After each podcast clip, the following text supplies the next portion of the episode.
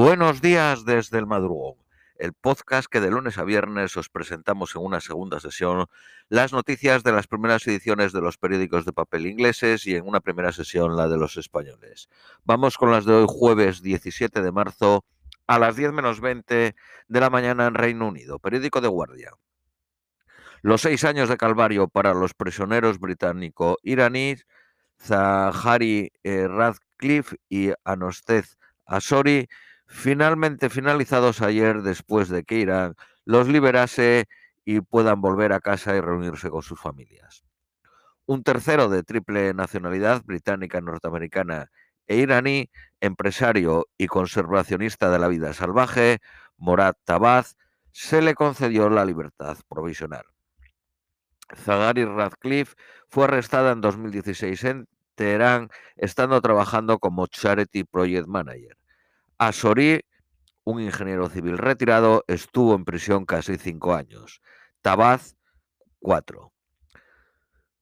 Todos niegan la acusación de ser espías.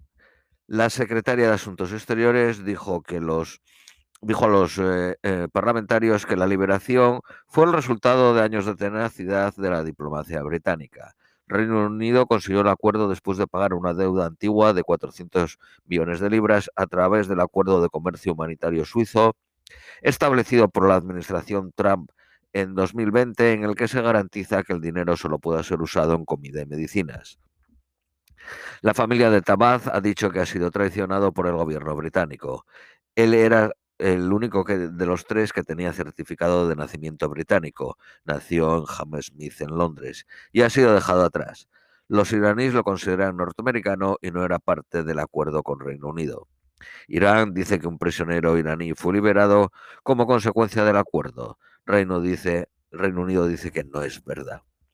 Oficiales ucranianos han acusado a Rusia de más atrocidades en la ciudad sitiada de Mariupol incluyendo el ataque aéreo a un teatro donde cientos de desplazados estaban refugiados, y bombardearon un convoy de coches con civiles huyendo de la ciudad. No ha habido inmediato confirmación del número de muertos y heridos. Una fotografía de satélite tomada el 14 de marzo muestra la palabra niños en ruso pintada en el suelo afuera del teatro de techo rojo de Mariupol. Mariupol, dividida por un río, en la orilla derecha se batalla entre fuerzas rusas y ucranianas. La izquierda está ocupada por Rusia. Uno de los dos puentes ha sido destruido, que unen la orilla derecha con la izquierda, y el otro es escenario de una intensa lucha. 500.000 vehículos salieron ayer de la... No, 500 vehículos salieron ayer de la ciudad. Solo se puede salir en coche y muchos no tienen por haber sido destruido por los bombardeos el estatus de neutralidad está siendo seriamente negociado junto con las garantías de seguridad. La Embajada de Estados Unidos en Kiev dijo ayer que un cohete ruso mató a 10 personas en la cola del pan en la ciudad de Chernitov, en el norte de Ucrania. Biden dijo que Putin era un criminal de guerra. Un portavoz del Kremlin dijo que los comentarios eran inaceptables y una retórica imperdonable.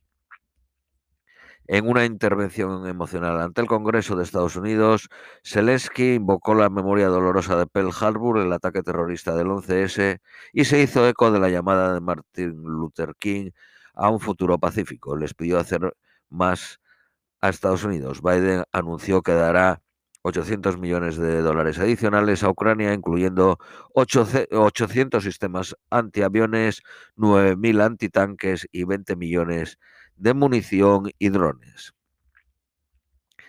Ayer eh, Boris Johnson se reunió con el príncipe heredero de, Arabia Saudí, Bin Salman, para acelerar la producción de petróleo. Dijo que eh, Arabia Saudí estaba mejorando sus registros de derechos humanos a pesar de que tres más han sido ejecutados durante su visita. Miles de ucranianos espera que lleguen al Reino Unido la próxima semana. El ministro de Interior dijo a los parlamentarios que 5.500 visas han sido concedidas bajo el plan familiar y se han recibido 20.000 aplicaciones. Las cuatro personas arrestadas por la ocupación de la mansión del oligarca ruso Denis Paska en Belgravia, en Londres, han sido liberados. Los squatters portaban una bandera de Ucrania y una pancarta que decía esta propiedad ha sido liberada y Putin jódete. El gobierno ha propuesto establecer unos límites a la calidad del aire que, permitirían en Inglaterra dos veces más que lo recomendado por la Organización Mundial de la Salud y se conseguirían en 20 años. Solo hay un profesor negro de química de los 575 trabajando en las universidades británicas. La Real Sociedad de Químicos establecerá una unidad de raza y etnicidad dotada con un millón y medio de libras para aumentar la diversidad. De las 4.000 concesiones a investigadores hechas, solo 20 fueron a proyectos liderados por investigadores negros. 50 charities piden que el Universal Credit suba en línea con la inflación, que se estima del 7.25 en vez del 3.1 previsto. 9 millones de hogares con bajos ingresos estarían una media de 500 libras peor si suben el 3.1. Francia lista para discutir la autonomía de, Córcega cuando termine la violencia. Canadá y Estados Unidos participan en unas maniobras planeadas en el Ártico canadiense. Un terremoto de magnitud 7.3 golpeó la costa de Fukushima en Japón ayer por la tarde, disparando las alarmas de tsunami y dejando a dos millones de hogares en el área de Tokio a oscuras. Alemania alcanza el índice de infección más alto desde que empezó la, la pandemia, 1.607 por cada 100.000 ciudadanos. Ayer se registraron 262.593 nuevos casos de COVID y 269 muertes. El Senado norteamericano ha aprobado por unanimidad el horario de verano permanente a partir del 2023. No habrá más cambios de horario el eh, quedar congelado hasta el 2026 los 12.570 libras, a partir de las que se empieza a pagar el 20% en impuestos, y los 50.270 sobre los que a partir se paga el 40%, significa, debido a la inflación, 13.000 millones más de lo previsto.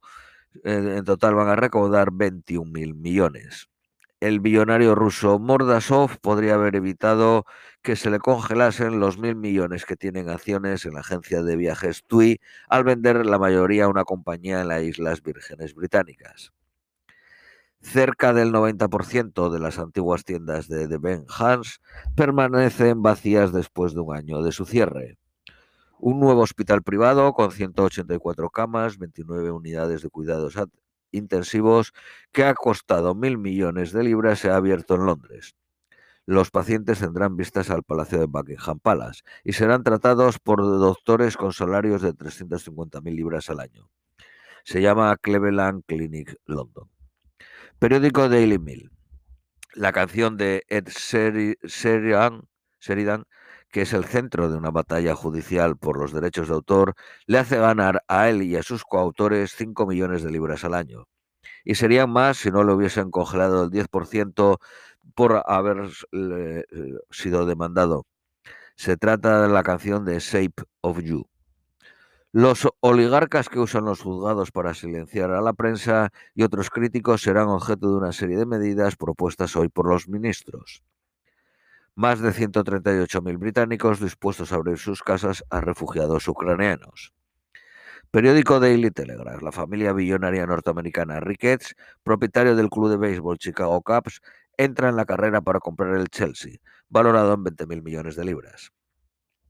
Netflix está probando tecnología que pedirá a los suscriptores que paguen un extra si comparten la contraseña con otros hogares. Médicos británicos dicen que el ejército ucraniano intentó hacerles luchar. Querían tomar sus pasaportes, firmar un contrato de un año, darles dos días de entrenamiento y dentro de otros dos días estarían luchando en Kiev. Rusia bloqueó ayer el acceso a la web de la BBC. Más del 40% de las multas impuestas durante la pandemia no han sido pagadas. Se han recaudado 8 millones de libras 200.000. 200.000 pensionistas más entran en niveles de pobreza. Finalmente, la previsión meteorológica para hoy en Londres es máxima de 14, mínima de 4, soleado a intervalos. Esto es todo por hoy, os deseamos un feliz jueves y os esperamos mañana viernes.